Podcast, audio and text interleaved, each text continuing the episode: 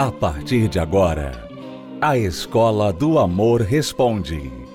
Apresentação: Renato e Cristiane Cardoso.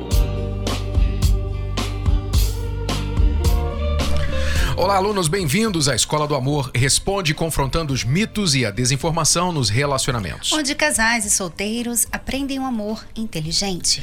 A Janaína, uma aluna que nos ouve assiduamente, nos escreveu com uma pergunta que eu achei bem pertinente e vai ajudar muitas pessoas, casadas especialmente. Ela pergunta assim: por que? A pergunta dela é bem direta: por que acontece de nos interessarmos por alguém mesmo sendo casados? Ou seja, por que que a gente, como casado, mesmo estando casado, pode acontecer de se interessar por uma outra pessoa? Aí é que está a importância dessa pergunta, porque aí é que entra o início, o gênesis da traição está aí. Esse é o gênesis da traição, é você se interessar em uma outra pessoa fora do seu casamento. Por que que isso acontece? Há várias razões por que isso acontece. A primeira é porque nós somos seres humanos e o casamento não muda dentro do ser humano os seus desejos e inclinações humanas, tais como desejo por sexo, desejo por curiosidade, porque, claro, dentro do casamento você tem a vida sexual com seu parceiro, mas fica sempre aquela pulga atrás da orelha pensando: será que seria melhor com aquela pessoa? Então o ser humano tem essa semente de curiosidade, de, de sexualidade, de aventura, e uma traição, o apelo de uma traição é muito forte, grande, exatamente por isso, por causa do elemento aventura, do curioso, como é que vai ser isso? Ou seja, até do perigoso, da novidade, que tem um apelo muito grande para o ser humano. Sim, e também tem o outro lado, né, dessa história, porque às vezes o casamento está sendo negligenciado e a pessoa tem uma outra pessoa que é mais interessante, que dá mais atenção, que não trata mal. Então a pessoa começa a ponderar, né? Poxa, eu vou para casa para minha esposa que só reclama. Essa mulher aqui no trabalho só me elogia, né? Então começa a comparar. Então tem várias razões por que uma pessoa pode se interessar. A questão é, você vai se deixar interessar? Por quê? Porque aquela pessoa que você se interessou é só aquilo ali que você vê. Você não vai para casa com ela, você não, não mora com ela. Então, o lado bom dela, você viu no seu marido, na sua esposa também, um dia. Né? Mas hoje você vê os dois lados dela. Você vê os defeitos da sua esposa e do seu marido. Então, o certo é, se você sente que você está começando a pender para isso, você deve, peraí, peraí, deixa eu ver o que, que eu posso fazer para melhorar a minha relação com a minha esposa, com meu marido. Talvez conversar com a sua esposa, falar, olha, nós poderíamos mudar esse hábito de quando eu chego em casa você reclama de mim ou para o marido, olha, você não me dá atenção e vem pensamentos ruins na minha cabeça. Sabe, você conversar com seu marido para que esse pensamento que fica aí na sua cabeça não venha criar ninho, né? Porque uma vez que cria ninho, aí começa a traição. É, começa a desenvolver ideias, você dá asas à imaginação. Então, pelo fato de você ser humana, humano, o pensamento pode vir. Como eu falei, pelas razões eu já citei da natureza humana, Cristiane citou os problemas de casamento que podem fazer você olhar para fora do seu casamento. Pode acontecer mesmo sem problemas no casamento. Você pode estar muito bem com seu marido, muito bem com a sua esposa, e de repente uma pessoa interessante apareceu na sua vida. Pode acontecer sem mesmo você ter algum problema no seu casamento. Porque se você está bem no seu casamento, mas de repente aparece uma outra pessoa, uma pessoa bonita, atraente, uma pessoa interessante, ou que às vezes se insinua ou não para você, esta parte humana nossa, ela pode nos trair. A verdade é esta, que antes de toda traição conjugal, há uma traição pessoal. Você se trai. O seu coração lhe trai. Porque ele leva você a pensar que aquilo vai ser bom para você. E na verdade não vai, não há traição boa. Não existe traição boa. A traição, quando você coloca na balança o que ela te oferece e do outro lado da balança o que ela rouba de você, o que ela tira, nenhuma traição compensa. Então, antes da pessoa ser traidora do cônjuge, ela é traidora dela mesma. Porque o coração dela, a natureza humana dela, a convence que aquilo ali vai ser bom para ela, vai ser interessante e vai valer a pena. Então, é por essa e outras razões, Janaína, que acontece de nós nos interessarmos por outro alguém, até mesmo sendo casados. O que, que você pode fazer a respeito disso? O que, que nós temos de fazer? O que, que todo casal blindado, toda pessoa que quer blindar seu casamento deve fazer? Ela tem que estar ciente disso, nunca se acomodar, nunca estacionar no casamento achando, não, isso nunca vai acontecer comigo. Ah, eu nunca vou ser tentado, nunca vou ser tentada. Não, eu sou fiel à minha esposa, sou fiel ao meu marido. Não, jamais. Prometi ser fiel a vida toda e tal, tal, tal. Nunca. Você não pode confiar em si mesmo. Você tem que saber que existe dentro de você um lado que se inclina para a traição naturalmente. Pode não acontecer agora, mas esse lado existe dentro de você e você tem que tomar precauções para que este lado nunca vença a sua razão. E tais precauções é como a Cristiane falou: o pássaro pode pousar na sua cabeça, mas você não pode deixá-lo fazer ninho. Então o pensamento vem na sua cabeça, você imediatamente tem que rebater aquilo. Você não pode ficar entretendo, olhando e namorando aquela pessoa com os olhos, namorando aquela pessoa com pensamentos. Você, se este interesse for simplesmente por razão humana, você tem que se virar para longe daquele foco. E se esse interesse se despertou por problemas no seu casamento, você tem que se virar para perto do seu casamento e do seu cônjuge e falar sobre o que está acontecendo, buscar avivar o seu relacionamento, para que você não tenha razões de procurar fora. Isso não acontece só com a infidelidade, mas com outras coisas também. Por exemplo, você às vezes quando está com muita raiva, né? Você está com muita raiva, você quer o mal daquela pessoa. Vem o pensamento, ah, tomara que isso aconteça com aquela pessoa. Vem o pensamento. Mas muitas vezes o que você faz? Você não, não. Não vou querer isso para ninguém, né? Eu não vou querer isso para ninguém. Então você logo corta ali aquele pensamento. Mas tem pessoas que realmente aceitam aquele pensamento e vão em frente e fazem alguma coisa a respeito, né? Tem aqui o e-mail de uma esposa que se vingou do marido dela. Quer dizer, foi uma pessoa que pensou naquilo, pensou no mal, e não cortou aquele pensamento, simplesmente foi em frente e simplesmente se lançou num pensamento, tipo, pegou o pensamento e falou assim: não, ele é meu, eu vou fazer alguma coisa a respeito. Uhum. E é isso que as pessoas que traem fazem. Vem o pensamento, elas, não, eu vou, eu vou, eu quero, eu vou fazer. Quer dizer, até o pensamento vir, todo mundo recebe o pensamento. Mas quem é que vai pegar o pensamento e fazer alguma coisa a respeito do pensamento, né? Mas nós vamos ler esse e-mail dessa aluna que se vingou do seu marido daqui a pouquinho depois desse break. É muito interessante. Preste atenção, tá bom? Nós vamos a uma pausa agora e já voltamos. Você está ouvindo, assistindo a Escola do Amor Responde com Renato e Cristiane Cardoso. Se você quer enviar a sua pergunta sobre casamento, relacionamento, vida de solteiro, você pode fazê-lo através do site escola do amor responde.com. O tempo está passando. Os anos voam para muitos, olhar para trás é apenas sinônimo de dor.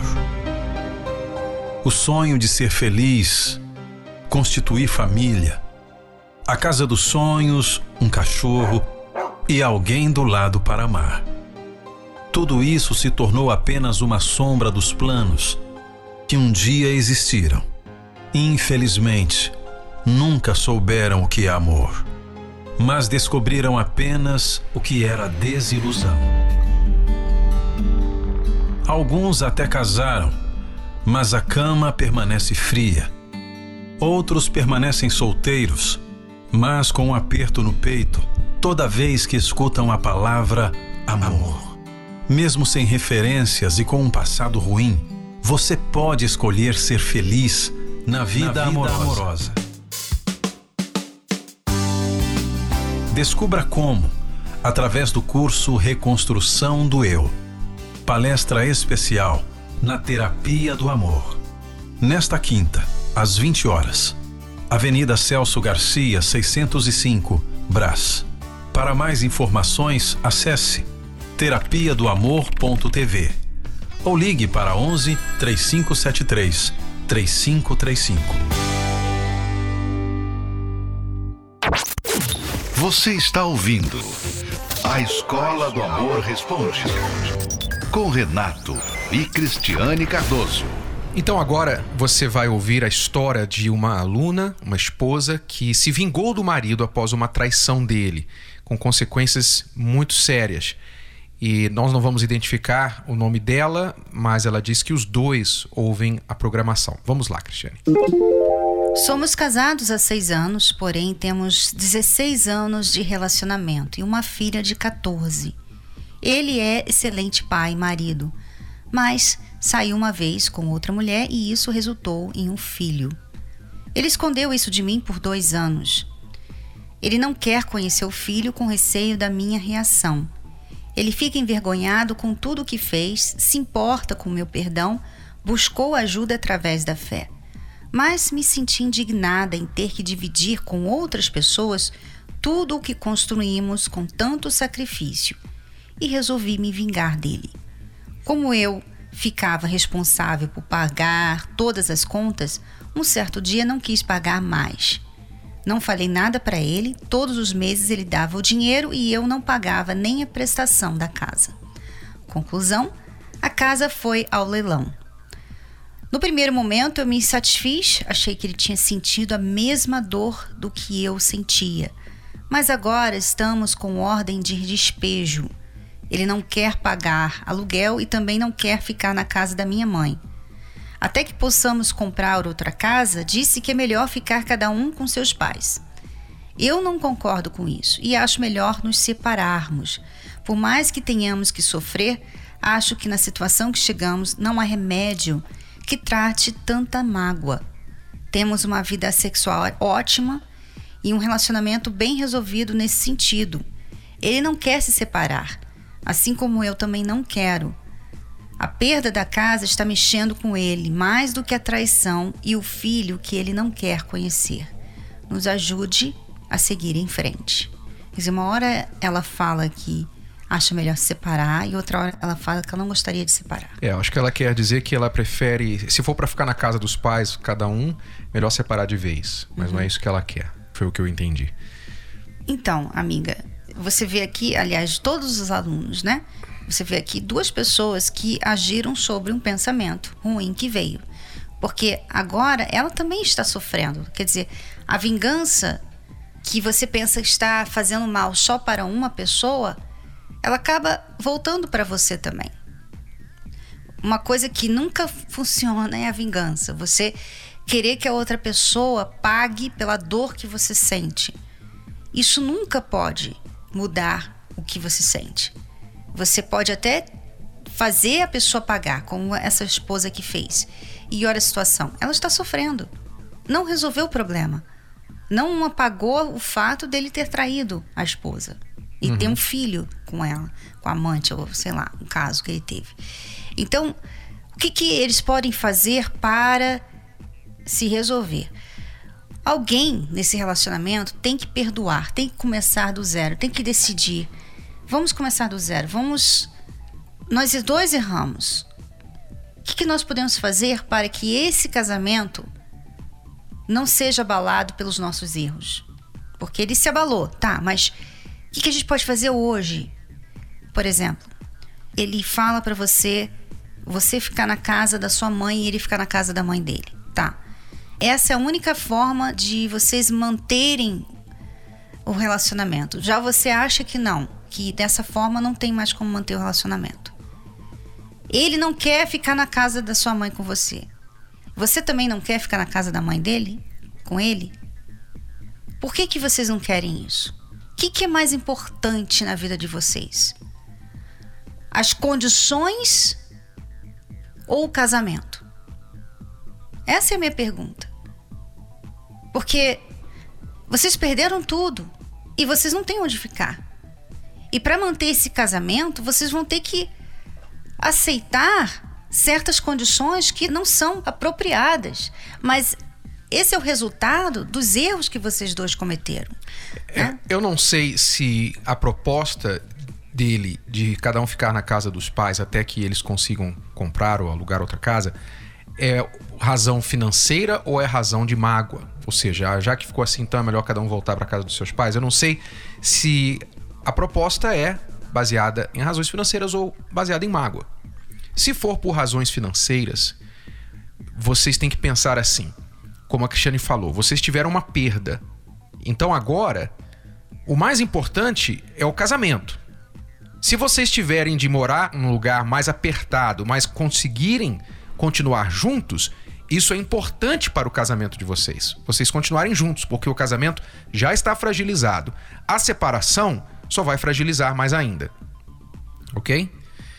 Então, se a razão é apenas financeira, procurem se unir ao redor do propósito de se levantar novamente, passem o período que for, seis meses, um ano, que for, até vocês conseguirem o próprio lugar de vocês novamente, e enfrentem a consequência. É a consequência do que aconteceu no passado. Mas não fiquem mais culpando um ao outro. Ah, é por sua culpa que eu tô aqui, é por sua culpa que a gente tá aqui. Isso não vai resolver nada. Vocês têm que realmente tomar uma decisão de olhar para frente agora. OK?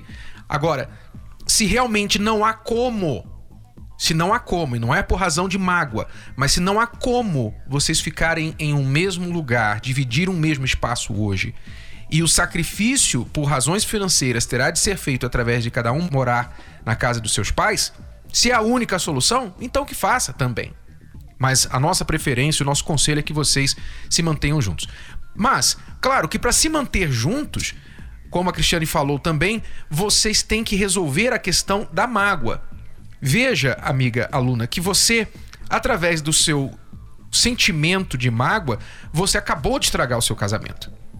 Ele errou, escondeu de você pela vergonha, ele não cometeu o erro mais que uma vez, não que isso justifique, mas ele, pelo menos, ele não foi um traidor sem vergonha, um traidor em série, que estava lá mantendo uma amante e, e se envolvendo com ela e se fingindo de bom marido do outro lado. Não. Ele teve a fraqueza dele, como falamos no início do programa, por que, que as pessoas se interessam por outras fora do casamento. Ele teve a fraqueza dele.